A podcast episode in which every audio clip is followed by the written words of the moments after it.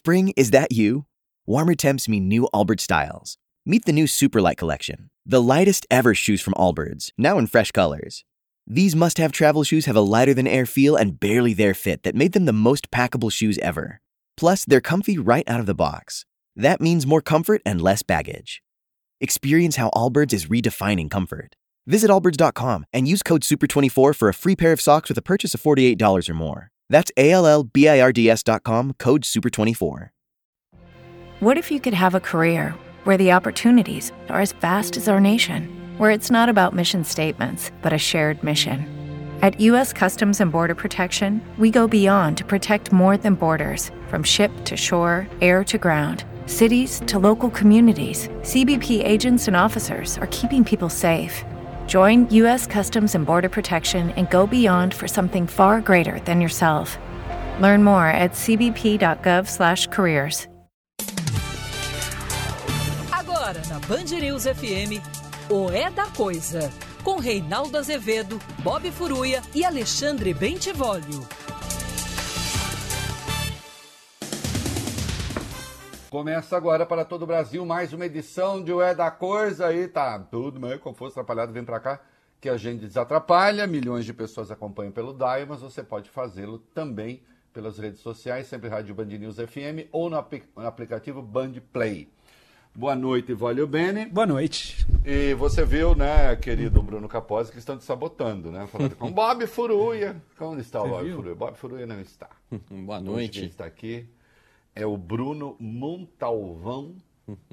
Olha, olha que sobrenome para 400 talheres. O Bruno Montalvão Capozzi. Pensa que é faz o quê? Não é não. É muitas vezes. Capozzi e Montalvão, né? Quase. Ah, quase. Capozzi e Montalvão. Montalvão. Ah, é Capozzi e Montalvão. Então pronto. Capozzi e Montalvão. Pra so...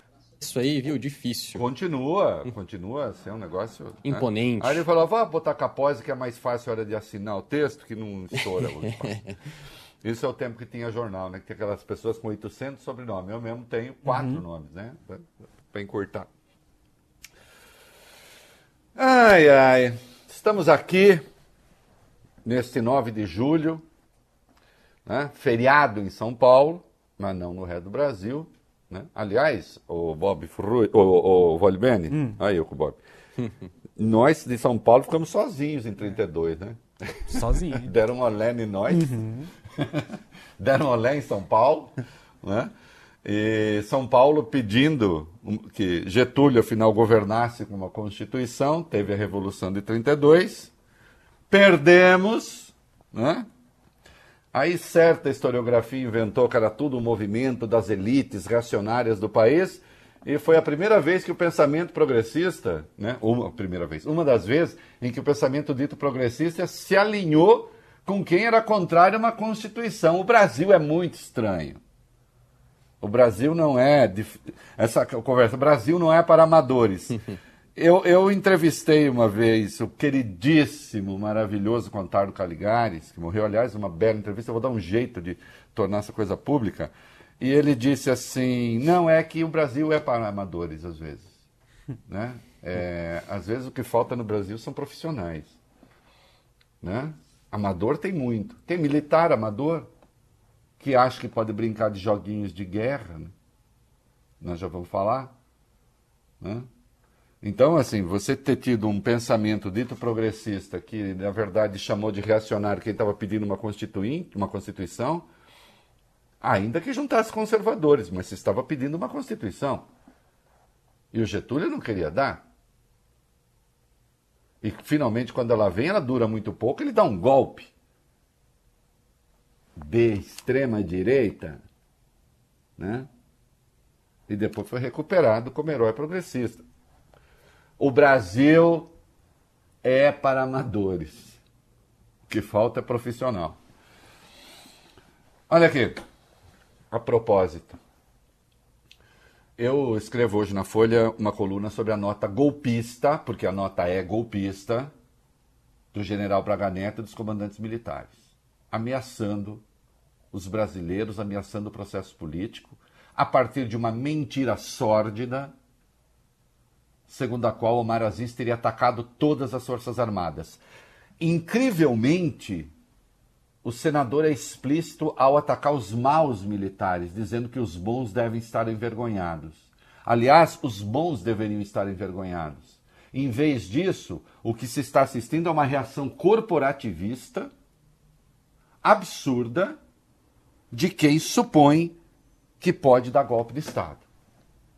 Vocês acham mesmo que vocês podem dar um golpe de Estado? Vocês acham mesmo que um golpe seria sustentável? E aí inventaram a intervenção, como é que é? A intervenção nos limites da lei. O que é intervenção nos limites da lei? Vocês vão mandar prender o Omar Aziz? Vocês vão mandar prender algum ministro do Supremo em nome da lei?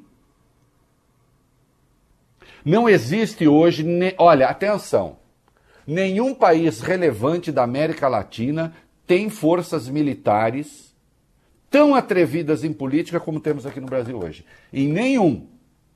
Nenhum. Aliás, com esse grau de interferência, de truculência, nenhum mesmo.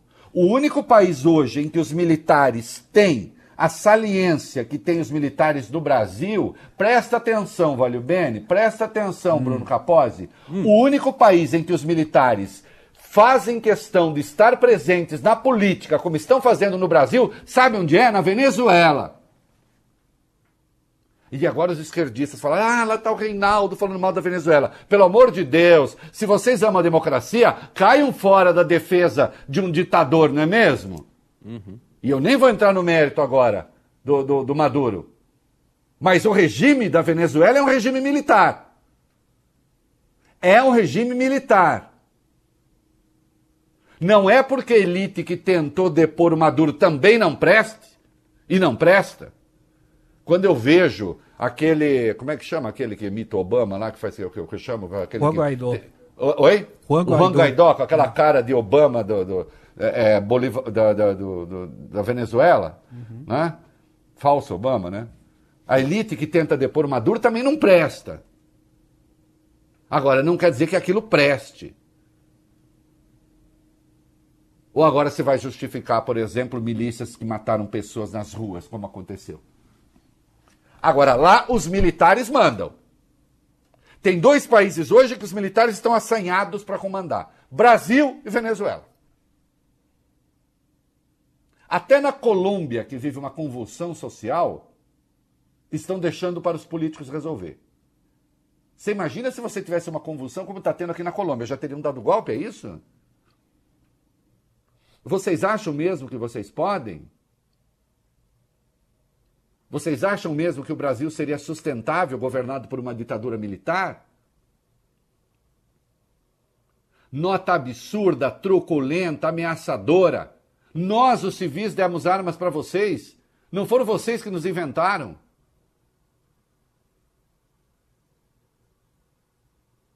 E aí, o Carlos de Almeida Batista Júnior, que é o comandante da aeronáutica, dá uma entrevista ao Globo, né? E afirma que as Forças Armadas não vão tolerar casos comprovados, é, não vão tolerar casos comprovados em seus quadros. Ah, bom. Mas espera aí, a CPI está proibida de investigar? Só vocês investigam? É uma questão corporativista? Vocês são os donos do Estado brasileiro? Né? Aí fala sobre a nota. Nós sabemos que a nota foi dura, como nós achamos que devia ser. É um alerta às instituições. Alerta. E depois diz: quem tem arma não ameaça. Isto é, quem tem arma vai dar golpe. É isso?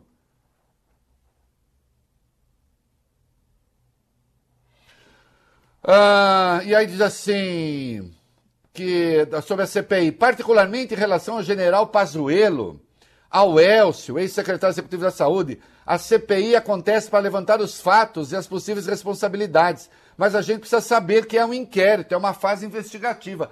No fundo, ele está pedindo para que essas pessoas não sejam investigadas. Ah, não seremos corporativistas nunca. Então deixa a CPI trabalhar. O senhor está orgulhoso do trabalho do Pazuello? Aliás, por que, que tem tanto militar sendo investigado numa CPI? Porque estava cheio de militar fora do lugar, senhor Batista. Aliás, o senhor está fora do lugar, o senhor não sai do Twitter.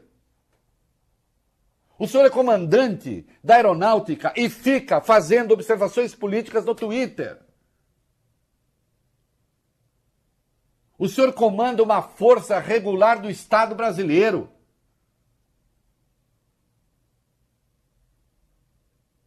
Não é? Não importa quem seja o governo, o senhor tem que cumprir a sua função. Estando esse governo de acordo com a Constituição. E fim de papo. O que não pode, senhor Batista, é ameaçar não realizar eleições no Brasil, como faz o presidente que o senhor vive defendendo no Twitter. O senhor declara voto no Twitter, na Bia Kisses, como fez. Faz proselitismo político.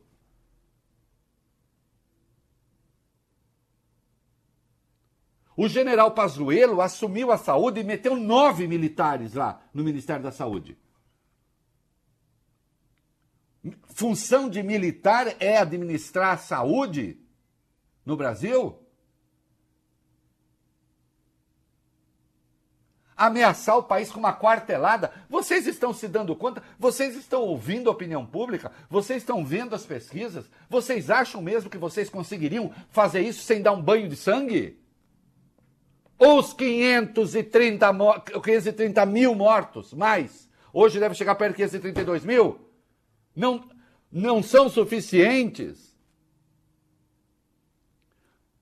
Vocês querem o quê? Que as pessoas morram de vírus e de bala? É isto? Vocês têm acompanhado o que tem acontecido com os países da América Latina que tentam dar golpe de Estado?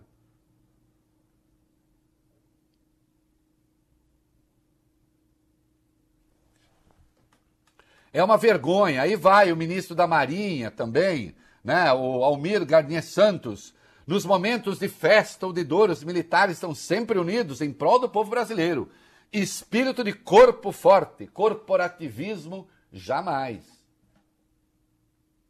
Isso, além de um jogo de palavras, eu não sei o que é.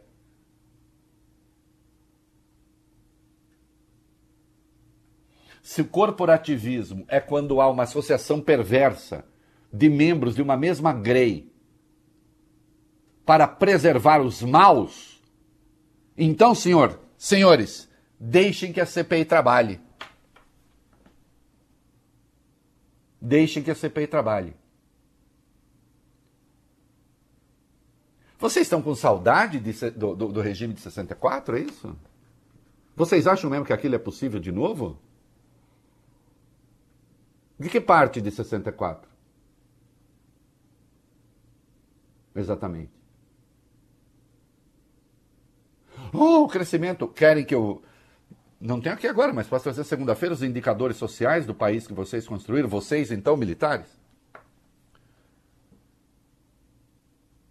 Não. Nenhum país relevante da América Latina tem militares ameaçando o processo político. E vocês estão seguindo a orientação de um capitão reformado que, quando estava no exército, se comportou como um arruaceiro, senhor Batista. Ou o senhor toleraria um subordinado seu fazer o que Bolsonaro fez? Pergunta. Aliás, peça para sua assessoria me mandar. Se um subordinado seu hoje faz o que Bolsonaro fez, qual seria o seu comportamento? O senhor faria o quê? Não ajude a envergonhar a nação. Tenha coragem e tenham a coragem, senhores militares, de cortarem na carne, se necessário, para restabelecer a ordem, para restabelecer a dignidade. Porque quem quer que tenha errado, militar ou não, terá de pagar no caso das vacinas. Por um acaso havia alguém ali cumprindo uma missão?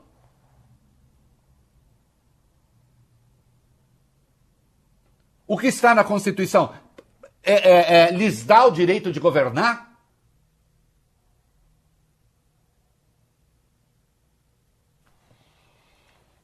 Não é aceitável Não é aceitável. E vocês sabem que não.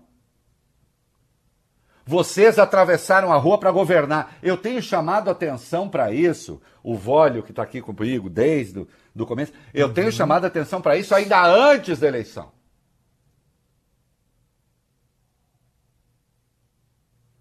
Vocês resolverem investir num mito que vocês mesmos inventaram de que vocês são mais competentes, mais honestos, mais decentes, mais retos, mais não sei o quê. E não é verdade, vocês são humanos e podem errar como quaisquer outros. Só que tem um agravante: vocês têm armas e vocês são uma instituição permanente do Estado. Sabe o que o senhor deveria fazer, senhor Batista? Sair das redes sociais, eliminar seus perfis, o senhor e todos os outros. Não é? E aí vem, dá uma entrevista e diz: mandamos um recado só, não 50 obedece. Que, que, mas o senhor já viu? É, isso, inclusive, é arrogância de pequenos da periferia do mundo. O senhor já viu Mark Milley? O senhor sabe quem é Mark Milley? O senhor sabe quem é Mark Milley? O senhor e os outros dois comandantes? O general mais poderoso da Terra? Que comandou a maior máquina de guerra que o mundo já teve? O chefe da coisa toda das Forças Armadas dos Estados Unidos?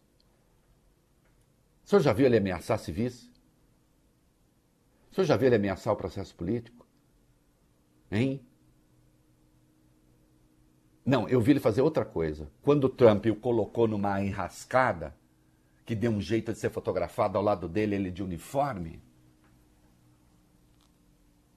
Depois procure os detalhes ele veio a público para pedir desculpas e dizer que as Forças Armadas Americanas servem à Constituição. E aí você faz um raciocínio perigoso, como é que é? Bolsonaro foi eleito contra a corrupção. Se alguém se opõe ao governo dele, então está a favor da corrupção. O senhor enlouqueceu?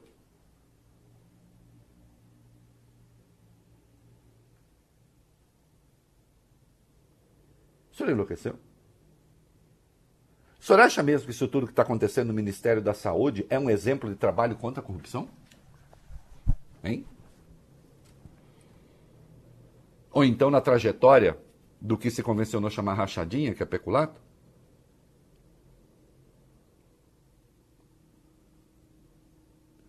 Cumpra suas funções constitucionais, que não é governar, que não incluem governar, e deixem que a sociedade politicamente se arranje dentro dos limites da lei.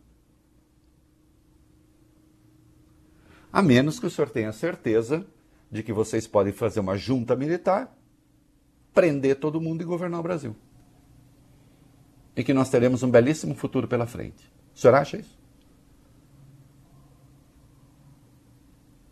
O senhor acha isso?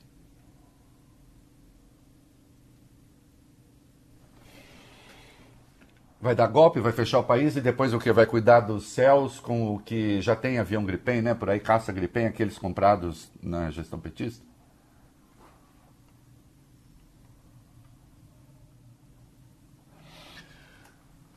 Tenha um pouco de bom senso. Não endosse alguém que chegou ao poder pelas urnas se for tirado, será pelas urnas ou por um processo legal de impeachment. E vocês não têm nada com isso. Vocês têm de garantir o cumprimento da Constituição na parte que lhes cabe. Só. O Renan Calheiros fez muito bem e disse: Nós não vamos investigar a instituição militar, longe de nós, nós temos responsabilidade institucional. Agora, nós vamos sim investigar o que aconteceu nos porões do Ministério da Saúde. E na medida em que esses fatos forem sendo conhecidos e essas provas forem sendo apresentadas, nós vamos cobrar a punição de seus responsáveis, sejam eles civis, sejam eles militares. É isto mesmo. É isto mesmo. E ponto. Ou o senhor quer salvo-conduto? Se for militar, não pune. Se for militar, é um dos nossos. Isso é inaceitável. Ah, inaceitável? Vai fazer o quê? Ah, então estamos assim. Estamos vivendo uma virtual ditadura.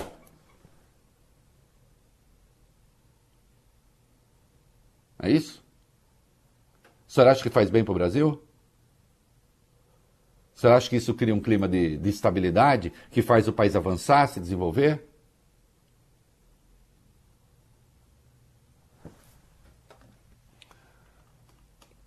Vergonhoso. Né? E o senhor vai perder se insistir nessa. Não se investiga o poder judiciário, não se investiga o poder legislativo, não se investiga o poder executivo, não se investigam os militares. Investigam-se, senhores, os maus feitos de membros do poder legislativo, do poder executivo, do poder judiciário e dos militares. É assim mesmo.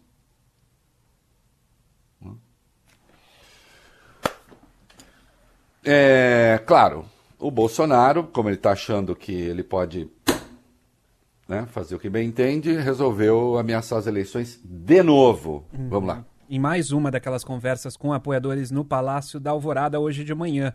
Alvo favorito nas últimas semanas, o presidente do TSE, ministro Luiz Roberto Barroso, foi chamado de idiota, também de imbecil. Novamente, Bolsonaro com uma linha de raciocínio, digamos, bastante particular, oh. disse que foi o deputado Aécio Neves quem venceu a eleição em 2014 e não a ex-presidente Dilma Rousseff. A gente tem um trechinho do que disse o presidente. Em 2014 se mostrou a apuração de minuto. Obviamente você não tiver acesso. E, e minuto a minuto no do STF. Tá, tá travando, tá travando. Tá travando. A gente vai restabelecer. Tá travando. Restabeleça uma coisa aí.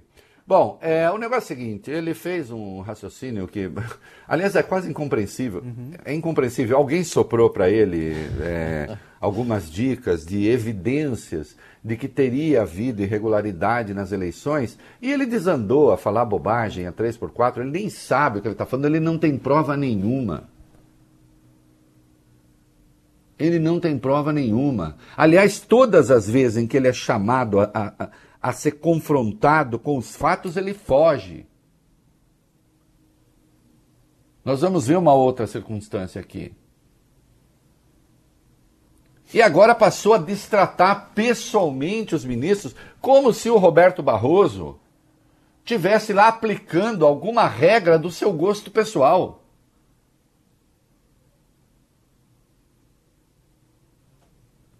Inventou a fantasia de que o Aécio ganhou em 2014, de que ele teria vencido no primeiro turno de 2018. Ele não tem evidência nenhuma disso, é mentira. É mentira. E aí, disse que então, se não tiver o que ele quer, que é o voto impresso, não haverá eleição. Não haverá eleição. Quem vai impedir? A propósito, o comandante da aeronáutica,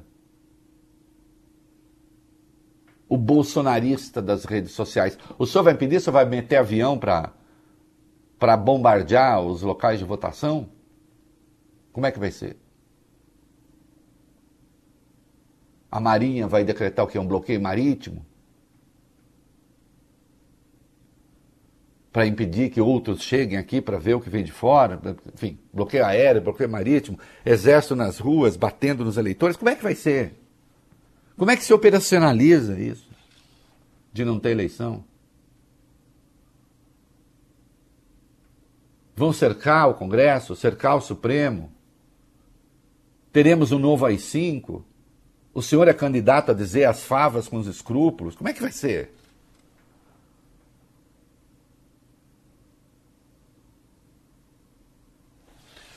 O TSE divulgou uma nota a respeito da fala do presidente. Vamos lá.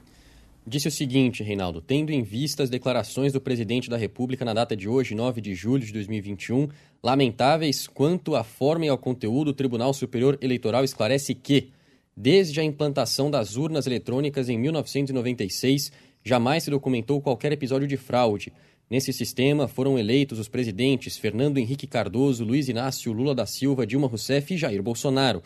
Como se constata singelamente, o sistema não só é íntegro, como permitiu a alternância no poder. Especificamente em relação às eleições de 2014, o PSDB, partido que disputou o segundo turno das eleições presidenciais, realizou auditoria no sistema de votação e reconheceu a legitimidade dos resultados. A presidência do TSE é exercida por ministros do Supremo Tribunal Federal. De 2014 para cá, o cargo foi ocupado pelos ministros Dias Toffoli, Gilmar Mendes, Luiz Fux, Rosa Weber e Luiz Roberto Barroso. Todos participaram da organização das eleições. A acusação leviana de fraude no processo eleitoral é ofensiva a todos. O Corregedor-Geral Eleitoral já oficiou a presidência ao presidente da República para que apresente as supostas provas de fraude que teriam ocorrido nas eleições de 2018 e não houve resposta. A realização de eleições na data prevista na Constituição é pressuposto do regime democrático.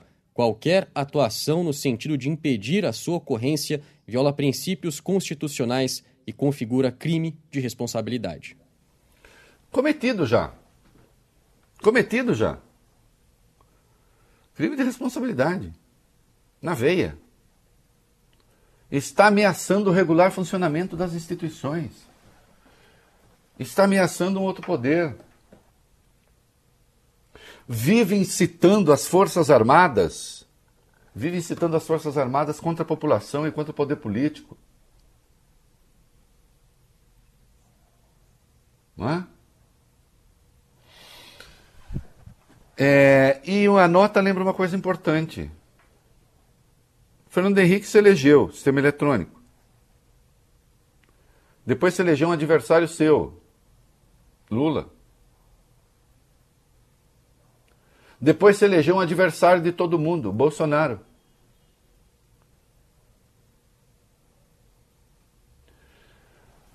Seja na verificação milimétrica de cada procedimento, porque o sistema é auditável, seja no resultado geral,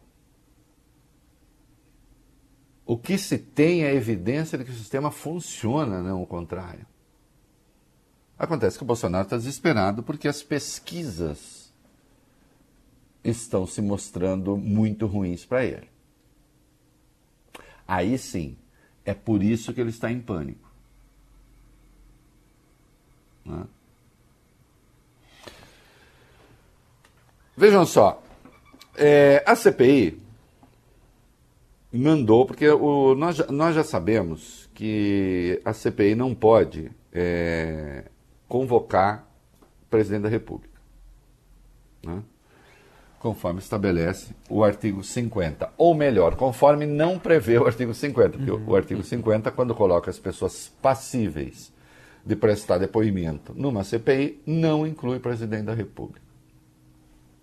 E já falamos mais de uma vez aqui, por uma interpretação sistêmica da Constituição e também por força do artigo 146 do Regimento Interno do Senado, nem governadores podem ser convocados, enfim, vocês conhecem isso. Agora, nada impede que a CPI envie um requerimento ao presidente da República pedindo informações. O Luiz Miranda disse: estive com o presidente, denunciei a ele as irregularidades da Covaxin na compra, e ele me afirmou que isso só poderia ser esquema do Ricardo Barros, que é seu líder na Câmara do Progressistas do Paraná. Bolsonaro não disse que Luiz Miranda está mentindo até agora. Publicamente ninguém ouviu nada. Nos bastidores, não, não é verdade, não disse. Agora, existe um temor, que eu não sei se procede ou não, de que a conversa teria sido gravada. Agora, de qualquer modo, a CPI fez uma pergunta objetiva para Bolsonaro. Entregou um requerimento. Afinal de contas, o senhor foi ou não foi avisado E disse ou não disse que Ricardo Barros estaria por trás do esquema da Covaxin? É uma pergunta absolutamente legítima. Que, obviamente, ele responde se quiser. Agora, notem, no caso do TSE, ele disse: Eu tenho prova da fraude, eu tenho prova. O TSE falou: Tá bom. Então, 15 dias para o senhor me apresentar. Aí ele disse: Não vou apresentar nada. Não, não vou apresentar. Ele quer só jogar o sistema eleitoral no impasse. Apresentar prova nenhuma. E agora a CPI fez uma pergunta para ele. E ele resolveu, na sua live, demonstrar qual é o seu padrão de política. Demonstrar também qual é o seu padrão vocabular. Hã? Tá aí o vídeo? Vamos ver se funciona agora. Sim, o presidente. Sobre essa CPI aí desse, do Renan Calheiros e Omar Aziz, que dispensa comentários, né? e não vou responder nada para esses caras. Eu não vou responder nada para esse tipo de gente, em hipótese alguma. Entregar um documento por responder. Pergunta à CPI. Você sabe qual é a minha resposta, pessoal? Caguei. Caguei para a CPI. Não vou responder nada.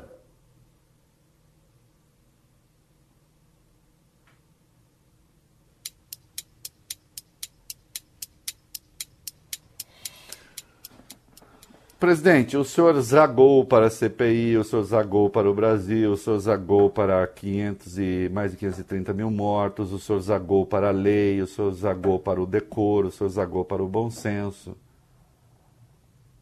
Aliás, quem é aquele papagaio de pirata que estava lá atrás quando o presidente fala zaguei para a CPI? Ele fez. Vê para mim, Augustão. Está fazendo o que lá? E aí o astronauta, né? No mundo da Lua. Zaguei para o astronauta. Gente, é um circo patético, não é um circo, com todo respeito aos artistas de circo, mas um circo macabro. É um circo macabro. Um chefe de Estado. Em que lugar do mundo, em que lugar do mundo, um chefe de Estado, diante de uma indagação que lhe é feita por um poder da República, dá uma resposta como essa? É, a propósito, senhor Carlos de Almeida Batista Júnior, comandante da aeronáutica, o senhor sente orgulho desse padrão de governança? É por isso que quando o senhor enverga a farda, orgulhoso, querendo que também nos orgulhemos, o senhor vai ao Twitter para cantar as glórias do governo Bolsonaro? Esse será o padrão de relacionamento? É esse tipo de governo que o senhor quer garantir no poder, ameaçando inclusive as instituições?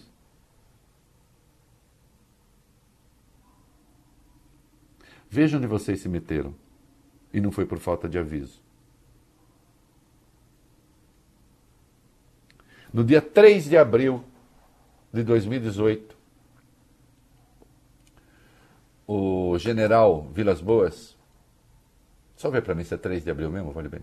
O general Vilas Boas fez os tweets, então comandante do Exército, ameaçando o Supremo. De algum modo, o que temos aí é desdobração, de, é, isso tudo é desdobramento daquela ameaça. Se adiantou ou não, não sei, mas o fato é que a ameaça aconteceu. E agora vem esta outra declaração. 3 de abril de 2018. Quando reitero Senhor, Omar Aziz criticou os maus militares e disse que os bons deveriam estar envergonhados. Eu lhe pergunto: o senhor não está envergonhado porque não é bom? E não está entre os bons? O senhor não está envergonhado porque sozinho vale por uma CPI e já decretou quem é inocente, quem é culpado, já investigou tudo e já sabe de tudo. What if you could have a career where the opportunities are as vast as our nation, where it's not about mission statements, but a shared mission? At U.S. Customs and Border Protection, we go beyond to protect more than borders from ship to shore, air to ground, cities to local communities. CBP agents and officers are keeping people safe. Join U.S. Customs and Border Protection and go beyond for something far greater than yourself. Learn more at cbp.gov/careers. Hello, it is Ryan, and we could all use an extra bright spot in our day, couldn't we? Just to make up for things like sitting in traffic, doing the dishes, counting your steps, you know, all the mundane stuff. That is why I'm such a big fan of Chumba Casino. Chumba Casino has all your favorite social casino style games that you can play for free anytime, anywhere with daily bonuses. That should brighten your day a little. Actually, a lot. So sign up now at chumbacasino.com. That's chumbacasino.com. No purchase necessary. VGW Group. Void were prohibited by law. See terms and conditions. 18 plus. Hã? Qual das duas? É porque o senhor já apurou tudo e já sabe tudo? Ou porque o senhor não se inclui entre os bons que deveriam estar envergonhados? É a pergunta que fica. Vamos começar. Reinaldo, antes dos comerciais, só para trazer a informação, você falou agora há pouco daquele apoiador que aparece atrás, aquele cidadão que aparece na live. O presidente levou para transmissão um apoiador que estava ali na frente do Palácio do Alvorado. O nome dele é Michael Sullivan. E ele foi alvo de um comentário bastante infeliz do presidente Bolsonaro de manhã. Naquele tom sempre muito adequado, né? muito com noção do presidente Bolsonaro, ele, ele olhou aquele Black Power do apoiador e virou para ele e falou assim: Como é que tá a criação de barata aí? Ah, então, isso não. Eu queria só saber se é ele. Isso não foi hoje, foi, não, foi, não foi ontem, foi, foi um outro dia. Isso. Esse rapaz já estava lá na, na porta, então é ele mesmo. Eu estava Uhum. querendo saber isso. Isso. Ele estava na porta do palácio há coisa de uma semana, um pouco mais. O presidente olhou para o cabelo dele e disse: Como é que está essa criação de barata aí? Que ele tem o cabelo black, black power. E o Michael Sullivan, não sei se é o nome dele mesmo, um apelido. É Michael, a partir- Michael. Hã? É, é homenagem ao Michael Sullivan, mas A, o dele é homenagem, Michael. a homenagem ao compositor. É. Muito bem. E o Michael Sullivan achou que era uma brincadeira bacana essa que o presidente fez. Associar o cabelo dele à criação de bicho. Lembrando, Michael Sullivan, que esse cabelo não é só seu. Eu não vou ensinar você a respeitar o seu cabelo. Até porque eu não tenho tanto assim. E o meu é outro. Mas há gente que respeita e muito esse cabelo, que torna esse cabelo muito respeitável. Pode não ser o seu caso. Tanto é que depois disso você vai lá, é metido dentro do palácio, e quando o presidente faz uma agressão às instituições, você sorri em sinal de satisfação. Né? Espero que você não venha se envergonhar muito no futuro por causa disso. Mas isso é com você, né, meu filho? Vamos comercial.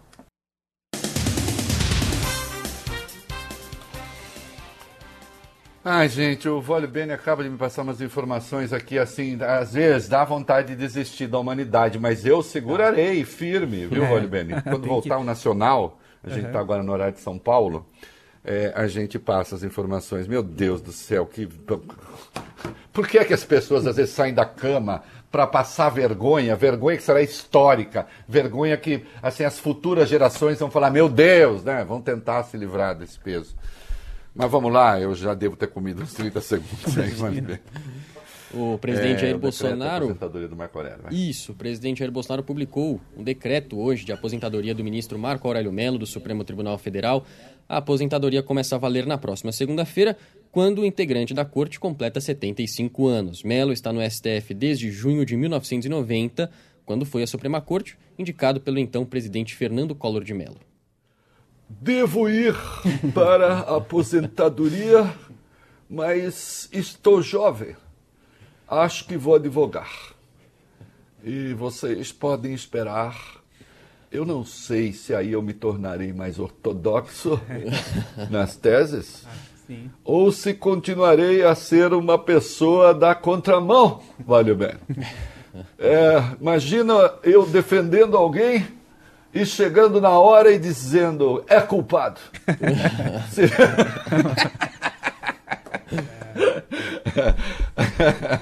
Ó, ministro Marco Aurélio, love. É só para brincar com a sua paixão da contracorrente e do voto contra majoritário. Mas agora sim, ih, ih, aí, o povo não está tão tranquilo assim, ih, não, não, sei se vai dar, não sei se vai ser tão fácil. É. Não, não está tranquilo, vai. É, o próprio ministro Marco Aurélio Mello tinha falado que seria muito bem substituído se o indicado fosse realmente o advogado-geral da União, mas ele deve enfrentar dificuldades para ser aprovado no Senado. Auxiliares do presidente Jair Bolsonaro demonstram que o presidente da Comissão de Constituição e Justiça do Senado, Davi Alcolumbre, não mostrou interesse em receber para uma conversa o advogado-geral da União indicado pelo presidente para o STF. O senador é quem comanda. Você não falou o nome do André Mendonça André Mendonça, André Mendonça, ex-ministro da Justiça, atual advogado-geral da União, indicado para ocupar a vaga de Marco Aurélio Mello no Supremo Tribunal Federal. Davi Alcolumbre é quem comanda hoje o colegiado é. responsável por fazer aquela sabatina dos indicados ao Supremo. Segundo o jornal Folha de São Paulo, o parlamentar fez pouco caso do contato telefônico do advogado-geral da União. Como temos relatado no programa, André Mendonça tem feito aquela peregrinação tradicional nos gabinetes dos senadores para tentar angariar apoio. A expectativa é que o presidente Jair Bolsonaro oficialize na semana que vem a indicação de André Mendonça ao Supremo Tribunal Federal. Até agora, essa indicação só, feita, só foi feita em uma reunião com ministros do governo. Olha, aí tem uma combinação, como diria o companheiro Trotsky, de elementos distintos, né? Isto é, portanto, elementos é, distintos, mas combinados, diferentes, mas combinados. É, o André Mendonça fazia parte ali daquela turminha lavajatista e não sei o quê, mas o Bolsonaro também fazia, né? Tanto é que levou o Sérgio Moro para ser seu ministro da Justiça e se elegeu, aliás, em razão da Lava Jato. Né? E, portanto, tem algumas ações de improbidade que pega a gente do centrão e não sei o que tal. Então, André Mendonça tem esse lado. Há outros que dizem, não, ele é muito próximo de alguns ministros do Supremo. Eu tenho até alguns amigos comuns que dizem, ah, para com isso, porque ele é até uma boa alternativa. Desculpem. não. Quem fez uso que ele fez da Lei de Segurança Nacional? Quem, diante de um ataque ao Supremo, teve a reação pusilânime que ele teve? E quem, com 341 mil mortos à época, né? Não, à época 341 mil mortos não, estava com 241 mil, acho, uhum. em abril, foi para ver aí. Fez aquela defesa dizendo que os cristãos morreriam por sua fé defendendo a abertura de templos. Né? Tinha mais mortos do que isso, vale bem, depois a gente precisa ver. Quem fez aquilo não terá o meu endosso jamais. Ah, que importância tem seu endosso, Reinaldo Azevedo? Pode não ter nenhuma, mas não terão. Vai. Não. Não merece ser indicado. Né? Por mim, não seria nem advogado-geral da União. Não é isso? Já disse que Bolsonaro é o profeta do combate à corrupção. 341 mil mesmo. 341 mesmo, é. né? Então estava certo. Aí. É, o profeta do combate à corrupção. A cunhada dele, por exemplo, discorda disso de maneira é, radical. É isso aí. Você está ouvindo na Band News FM o É da Coisa. Muito bem, nesse 9 de julho, dar os parabéns para a minha querida amiga Lúcia Boldrini, jornalista, uma das melhores que eu conheço, um dos melhores textos que eu conheço. Né? É, a gente se conhece bem já há uns perto de 40 anos. é, eu fui monitor, depois professor, do, quando eu estava no último ano do colégio, é, quando eu comecei a dar aula. Né? Temos um tempinho de diferença aí. Beijo, querida. Né? E, sobretudo, um beijo para aquele seu neto lindo, gostoso. É isso aí. Beijo. Parabéns viu? Muito honrado e feliz de uma amizade tão longa e tão generosa. E esse negócio aí das eleições, para mim, tá ficando bom o negócio. E eu acho que é por isso que o outro lá tá meio desesperado, né? É, quem agora? É esse menino que tem nome estranho, o Vólio Bene, ou é esse outro menino aí? Sou eu, nome estranho, Cadê presidente? o japonês? O japonês tá doente? tá, tá em casa.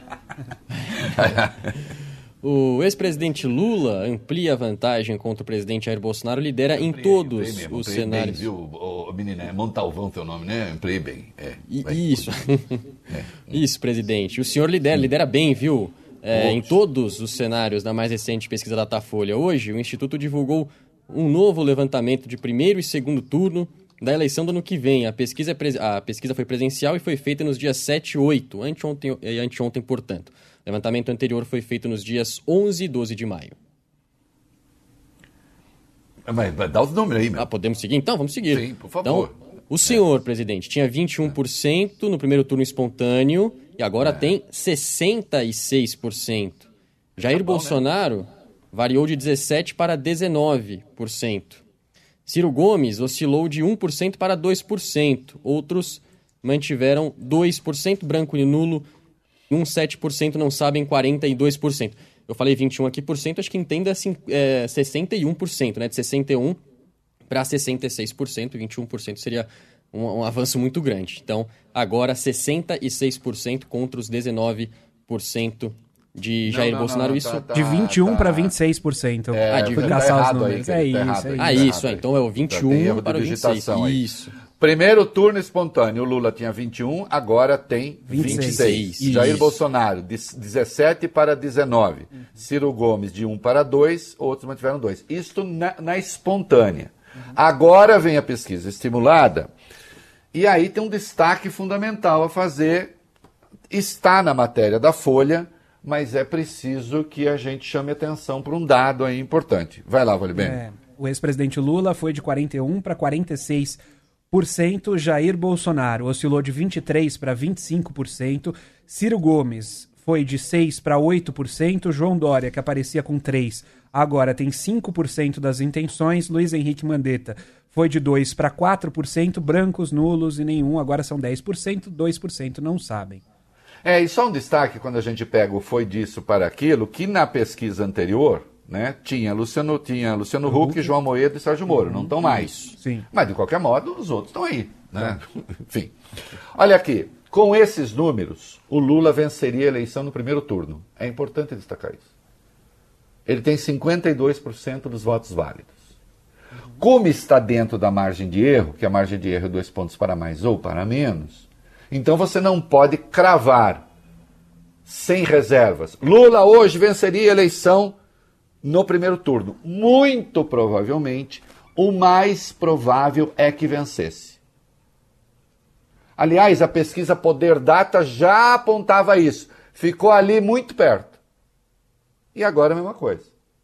Porque você tem aqui, como 10% dizem que vão anular, não, é, vão votar em branco, não sei o quê, você tem, portanto, 90% de válidos. Dentro do 90% de válidos, ele está com 46, tem os arredondamentos aí, isso no primeiro cenário. Aí tem um segundo cenário, os números praticamente estão preservados, né? É, Com a diferença de que Eduardo Leite tem 3% Isso. quando aparece no lugar de João Dória, que aqui tem 5%.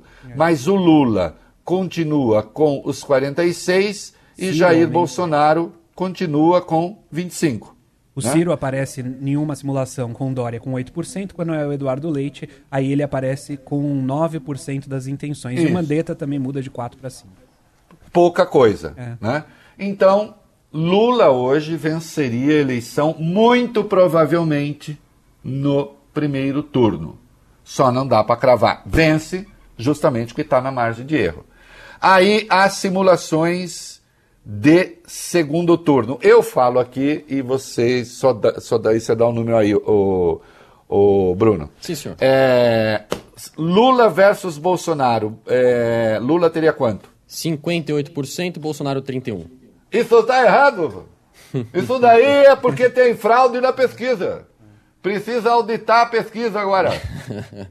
né? Precisa auditar o povo. Vamos fazer uma auditoria no povo. né? Que não percebe que eu sou o melhor presidente da história do mundo. Aliás, hoje, se referindo a Lula, o nove dedos. Presidente, tente não ser tão asqueroso. É, se Lula enfrentasse Dória, 56% para Lula, 22% para Dória. se Ciro enfrentasse Bolsonaro, Ciro teria 50%, Bolsonaro 34% das intenções se de Dória voto. enfrentasse Bolsonaro, O Dória apareceria com 46% das intenções de voto contra 35% de Bolsonaro. então notem o seguinte: Hoje venceriam Bolsonaro o Lula, com uma folga que vocês viram, aliás, poderia vencer já no primeiro turno a eleição. Dória também vence Bolsonaro e Ciro também vence Bolsonaro. Qual é a dificuldade de Dória e Ciro? Passar pelo primeiro turno. De qualquer modo, na simulação do Dória passando pelo primeiro turno, enfrentando Lula, aí a derrota é grande. Agora, isso é hoje, tá? A eleição está longe ainda. Agora, é, existe aí um, um, um, índice de rejeição, né? É, a do Bolsonaro está grande. 59% dizem que não votariam nele de jeito nenhum. A do Lula é muito menor, 37. Do Dória também, 37. Do Ciro, menor ainda, 31. Mandetta, 23. Aqui lembrando também que às vezes a rejeição despenca porque as pessoas nem conhecem direito o candidato. Isso. Existe um cruzamento né, entre rejeição e informação. Você rejeita, não sabe quem é, então, ah, eu não vou votar nesse, não sei quem é. Né? Agora, isso decorre, esse quadro decorre, é, o Datafolha fez uma avaliação sobre qualidades ou a falta delas do presidente.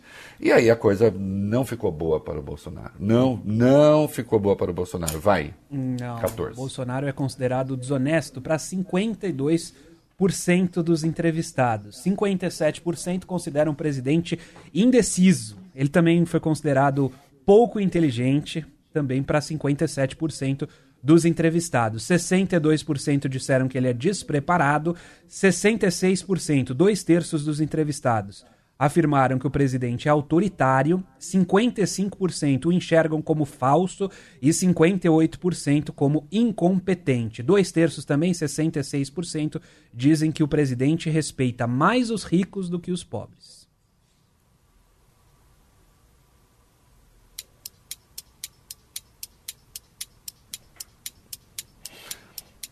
É, presidente, como diria a raposinha do Pequeno Príncipe, tu te tornas eternamente responsável por aqueles cujo traseiro chutas. né? E as pessoas reagem. Não é uma avaliação muito lisonjeira ser considerado pela maioria desonesto, pouco inteligente, despreparado, autoritário, falso, incompetente e indeciso. Né? É que o senhor vive dentro da sua bolha, aquela gente que está lá para dizer, ah, mito, mito. O senhor realmente. Oh, presidente, vem cá. Psst, olha aqui, olho no olho. O senhor se olha no espelho. O senhor sabe o que o senhor sabe. O senhor sabe o que o senhor não sabe. Né? Porque mais ou menos que a gente não sabe. Sabe. Né? O senhor vê as coisas que o senhor fez, o senhor lembra as coisas que o senhor fez. O senhor realmente se considera um mito? Lucky Land Casino asking people what's the weirdest place you've gotten lucky? Lucky? In line at the deli, I guess? Aha, in my dentist's office. More than once, actually. Do I have to say? Yes, you do. In the car before my kids' PTA meeting. Really? Yes. Excuse me, what's the weirdest place you've gotten lucky? I never win and tell. Well, there you have it. You can get lucky anywhere playing at LuckyLandSlots.com. Play for free right now. Are you feeling lucky? No purchase necessary. Void where prohibited by law. 18 plus. Terms and conditions apply. See website for details. With the Lucky Land slots, you can get lucky just about anywhere.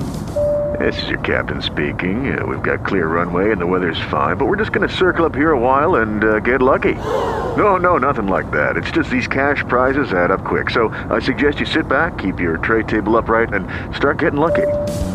Play for free at LuckyLandSlots.com. Are you feeling lucky? No purchase necessary. Void where prohibited by law. 18 plus terms and conditions apply. See website for details. Essa foi uma construção que algum maluco resolveu fazer, que colou com outros malucos. Mas, senhor vê, não está rolando, né? Não está rolando. Ah, e tanto não está rolando, mesmo os setores que o apoiaram, pelo menos no segundo turno, já dissentiram e já marcaram data de manifestação né? E ontem, com, com um evento que tem imagem aí, que nós vamos exibir, eu estou falando da 16, meninos, vamos lá. Isso. Integrantes do Movimento Brasil Livre, o MBL, projetaram frases contra o presidente Jair Bolsonaro, inclusive no prédio do Ministério da Saúde. Na imagem é possível ver escrito o seguinte recado: Fora Bolsonaro, MBL.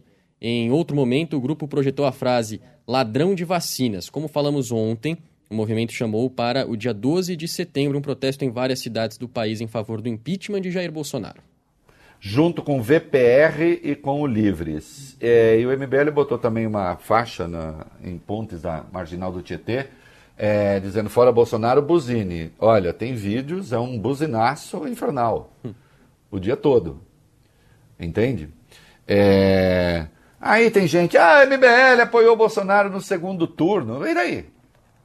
Eu espero que vá a protestos, inclusive os das esquerdas, gente que votou nele no primeiro também. Tem uma burrice essencial aí, né? É, é parente do, do PCO, que é o, agora o Bedel de Passeata, que, que é o seguinte, né? Se todo mundo que votou no Bolsonaro for hostilizado e votar de novo, ele ganha outra vez. Não é uma frente ampla eleitoral. Agora, se chegar à conclusão que não dá para fazer manifestação conjunta com as esquerdas, ok. Espero que, aliás, gente de vermelho apareça também lá na manifestação do MBL, do VPR, do Livres. E acho que não vai apanhar se aparecer. Né? Desde que o PCO não apareça lá para bater nas pessoas. Né? Porque já, sabe qual é? Quando você é bedel de passeata, né? você pode falar assim, não, a rua agora não é mais pública, é nossa.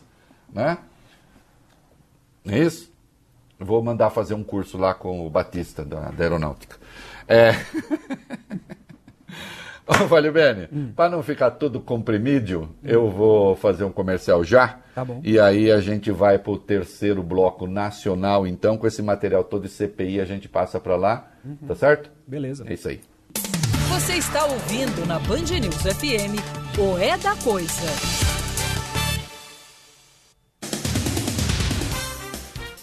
Fazia tempo, né, Vólio Bene, que você não dava tão cedo. É. Fui dando umas mexidas aqui. E vou dar agora. Também tá tudo na vizinhança aí. Vocês vão ter que brincar um pouco com o cursor, tá né? Porque vocês sabem que isso é uma obra aberta. Né? Sim. É. O tio sente prazer. É, que que o Marcelo Queiroga, aquele que pensa que é ministro da Saúde, andou falando sobre Copa América? Ele confirmou que vai assistir em loco a final da Copa América entre Brasil e Argentina. A final é amanhã, no estádio do Maracanã. O presidente Jair Bolsonaro ainda não respondeu se vai comparecer a essa decisão. Já o governador do Rio, Cláudio Castro, afirmou que não vai acompanhar o jogo no estádio. Ainda sobre essa partida, a prefeitura da capital fluminense autorizou a presença de convidados, o, o, que, o equivalente a 10% da ocupação do estádio, cerca de 7 mil pessoas que obviamente como é uma promoção que tem uma marca oficial, embora, né, seja tocada por entes privados, acho que não deveria estar, a começar do ministro da Saúde. Né? Mas este é aquele que está disposto, meu querido Bruno Capozzi, hum. a voltar a discutir a utilidade de usar ou não a cloroquina né? Que você sabe, nós não podemos ter posições muito radicais a respeito da não ciência, né? Que eu já disse, pô, eu não sou cientista. Se eu não puder agora ter posições contra a ciência, eu posso o quê? Eu ah, vou viver a ditadura da ciência? Não vou. É. Pfizer, terceira fase. Oh, meu Deus, terceira dose. Hum. O FDA, a agência responsável pela aprovação de vacinas nos Estados Unidos, afirma que é prematuro o pedido da ah, Pfizer bom para aplicação, ufa, de uma terceira dose da vacina contra a Covid-19. E ontem a farmacêutica disse que a medida seria importante para aumentar a proteção dos americanos por causa do avanço da variante Delta da Covid-19, aquela que surgiu inicialmente na Índia. No entanto, segundo a agência reguladora, a medida é desnecessária. Olhe, é, eu, assim, eu não gosto de notícia quando vem assim. Não, a culpa não é de vocês. A FDA diz que é desnecessária. A Pfizer, que criou a vacina, diz que é. Considerando que, ah, não, é que a Pfizer quer ganhar muito dinheiro. Não, não depende disso. É, antes disso vir a público, acho que deveria haver um entendimento. Vocês entendem? Não pode, já tem uma desconfiança sim, sim. grande no mundo sobre vacina, inclusive nos Estados Unidos. Vocês pensam que lá é fácil? Lá tem um monte de redneck lá que não quer tomar vacina. Entendeu? Acha que pode arrumar, que pode resolver o problema com um cocô de cavalo. É, não é fácil. Não é fácil, entendeu? E comendo bacon. Né? Bacon com ovo de manhã. Ótimo, cura, cura tudo. Né? E salsicha, tudo bem engordurado, lambendo a ponta do dedo depois. É, e os estados que estão o que, que, eles estão falando da redução de prazo da AstraZeneca? Já são pelo menos seis estados do Brasil que reduziram esse intervalo entre primeira e segunda dose da vacina da AstraZeneca. O Ministério da Saúde atualmente recomenda uma distância, um intervalo de três meses. No entanto, alguns governadores decidiram fazer já essa mudança para ampliar com isso a proteção da população contra as variantes. Até o momento, Acre diminuiu para 45 dias, Pernambuco para 60, Santa Catarina, Espírito Santo e Piauí para 70 dias e Tocantins para 80 dias. É, ainda... Lembrando que essa diferença de 90 dias o Ministério da Saúde estabeleceu pra, pra em razão da carência de vacinas. Porque Sim, que eu saiba, é. a diferença que a AstraZeneca recomenda também é menor mesmo. Né? Assim como a diferença que tem entre a Pfizer, uma dose e outra, também é menor. Mas é que como a gente não tem, então vai ali, né, meu filho? Vai aconchambrando, vai dosando.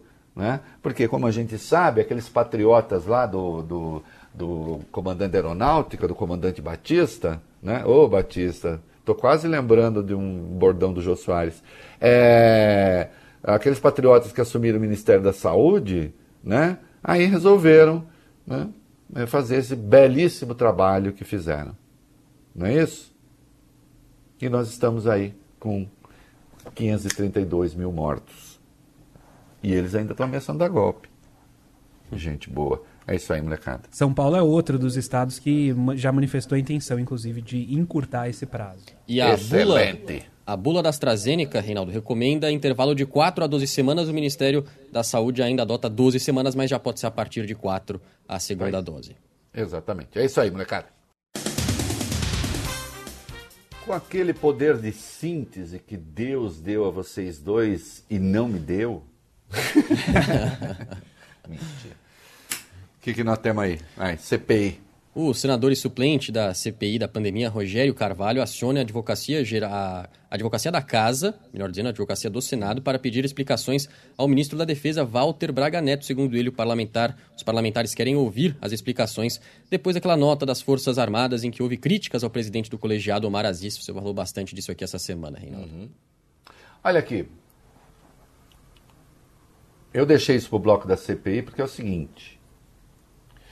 General Braga Neto, o senhor está na defesa agora. Fez uma nota convocando é, ali com assinatura dos três comandantes militares. Quem mesmo coordenava como chefe da Casa Civil o programa de combate à Covid? Não era Vossa Excelência? Por um acaso, o senhor está tentando se proteger da CPI ameaçando prender os senadores?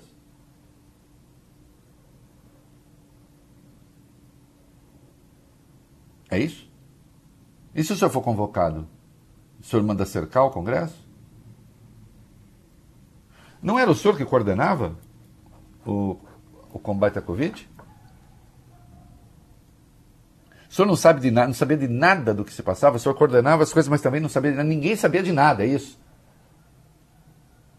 Nós vamos chegar à conclusão de que o tal funcionário lá, o diretor de logística, é quem mandava na coisa toda.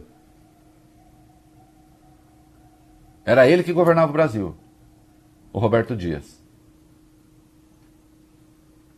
Porque o Pazuello não sabia de nada, o senhor não sabia de nada. E o servidor que depois hoje, sintetizando. Consultor técnico do Ministério da Saúde, William Amorim Santana, afirmou que identificou uma série de erros e irregularidades nas invoices, as notas fiscais internacionais relacionadas à compra da vacina Covaxin pelo governo brasileiro. Esses documentos foram enviados pelo Ministério, é, enviados ao Ministério pela Precisa Medicamentos, a empresa que atuava na intermediação do negócio. Que se faça devido à perícia e acabou, e fim de papo. Agora, quer ver? Olha, olha que negociação, olha que negociação da Zarábia, como se dizia antigamente. Vai. O negócio para a compra da vacina indiana Covaxin ganhou mais um capítulo, depois do jornal Folha de São Paulo revelar que a empresa dos Emirados Árabes, uma empresa dos Emirados Árabes, atuou como outra intermediadora do acordo além da Precisa. A empresa Envixia Farmacêuticas aparece em um memorando de entendimento como responsável por apoiar todas as atividades relacionadas ao registro e comercialização do imunizante aqui no Brasil.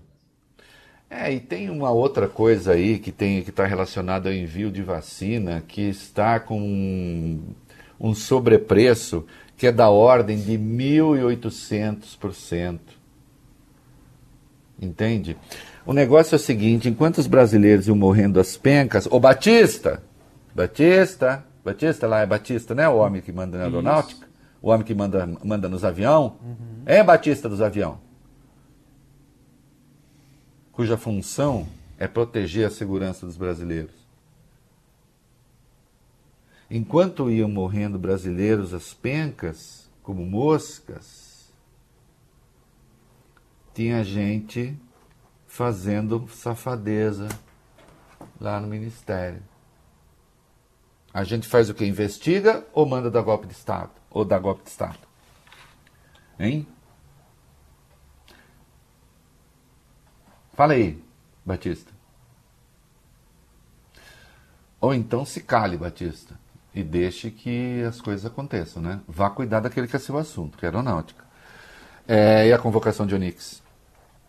A cúpula da CPI da pandemia defendeu mais uma vez a convocação do ministro da Secretaria-Geral da Presidência. Segundo o relator da comissão, Renan Calheiros, o governo não enviou os documentos pedidos sobre a negociação da vacina Covaxin.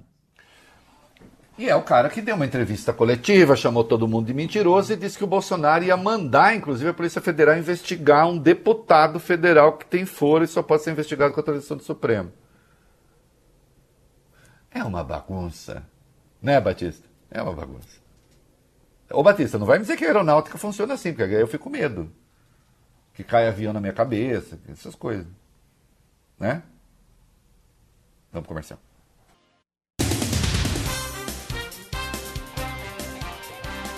Muito bem, meninos. Em dois minutos que serão, sim, muito bem utilizados, né? É... Vocês estão aí com o negócio do cara da Riachuelo? Sim. Tá. Primeiro vamos com o Lewandowski, vai. O ministro Ricardo Lewandowski do Supremo Tribunal Federal manteve parcialmente a quebra de sigilo do tenente-coronel Marcelo Batista Costa, ex-coordenador geral substituto de aquisições do Ministério da Saúde. Muito bem, mais um que tinha entrado é, com ação e foi muito bem o ministro. E tem uma outra coisa em que o ministro, é, sobre a qual o ministro se manifestou, e eu já me manifestei aqui também, né, que está aí, é, sobre o debate do semipresidencialismo. E eu disse que sou favorável e sou. Agora, deixa eu deixar claro, e o ministro lembrou, o debate sobre a adoção do presidencialismo que surge às vésperas da eleição de 2022 lembra a polêmica que levou à implantação do parlamentarismo é, às vésperas da posse de João Goulart, né, com a renúncia de Jânio. Deixa eu dizer uma coisa, eu já disse aqui, vou dizer de novo, eu sou favorável ao semipresidencialismo, mas não para o próximo presidente, não para o sucessor de Bolsonaro. Ainda que seja ele próprio né? Mas, sei lá, espero que Deus seja bondoso com a gente, que o Batista não resolva uh, contrariar a vontade de Deus, né, Batista? É, Batista é o comandante da aeronáutica. É, eu sou favorável, reitero, a partir para o sucessor do Bolsonaro, depois que o sucessor do Bolsonaro terminou o mandato. Seja Lula, seja o próprio Bolsonaro, seja Dória, seja o que for.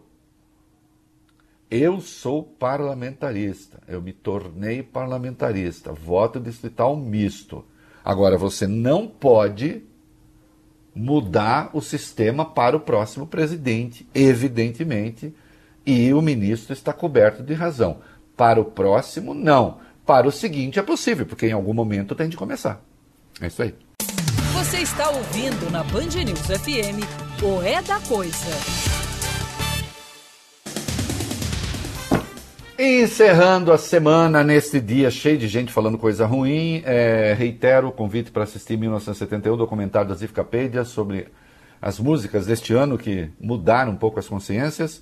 E vou tocar de novo uma que já tocamos aqui, mas que é um símbolo de tudo que a gente quer dizer. Beijo, até amanhã, tchau. Até segundo. Imagine there's no heaven.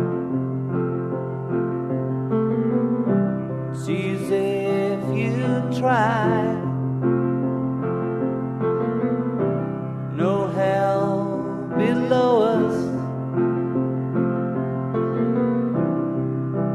Above us, only sky. Imagine all the people living.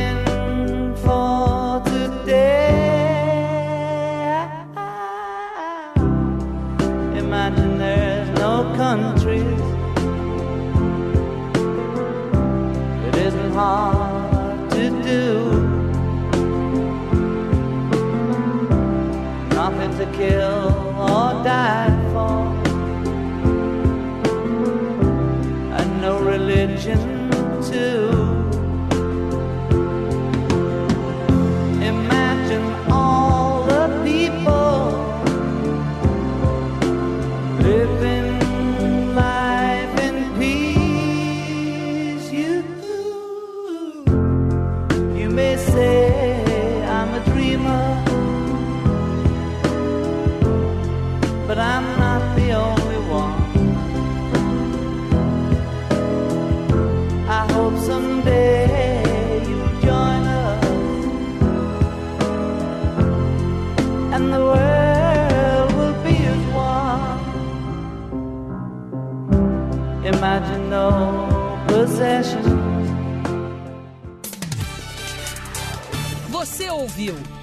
É da Coisa na Band News FM. With the Lucky Land slots, you can get lucky just about anywhere. This is your captain speaking. Uh, we've got clear runway and the weather's fine, but we're just going to circle up here a while and uh, get lucky. No, no, nothing like that. It's just these cash prizes add up quick. So I suggest you sit back, keep your tray table upright, and start getting lucky. Play for free at LuckyLandSlots.com. Are you feeling lucky? No purchase necessary. Void where prohibited by law. 18 plus terms and conditions apply. See website for details. If you own a vehicle with less than 200,000 miles and have an auto warranty about to expire or no warranty coverage at all, listen up. CarShield has a low-cost month-to-month vehicle protection plan that covers more parts than ever. Visit carshield.com/audio to find out how you could pay almost nothing for covered auto repairs. Drivers who activate this vehicle protection today will also receive free roadside assistance, free towing, and car rental options at no additional cost. Get your free quote today at carshield.com/audio. That's carshield.com/audio.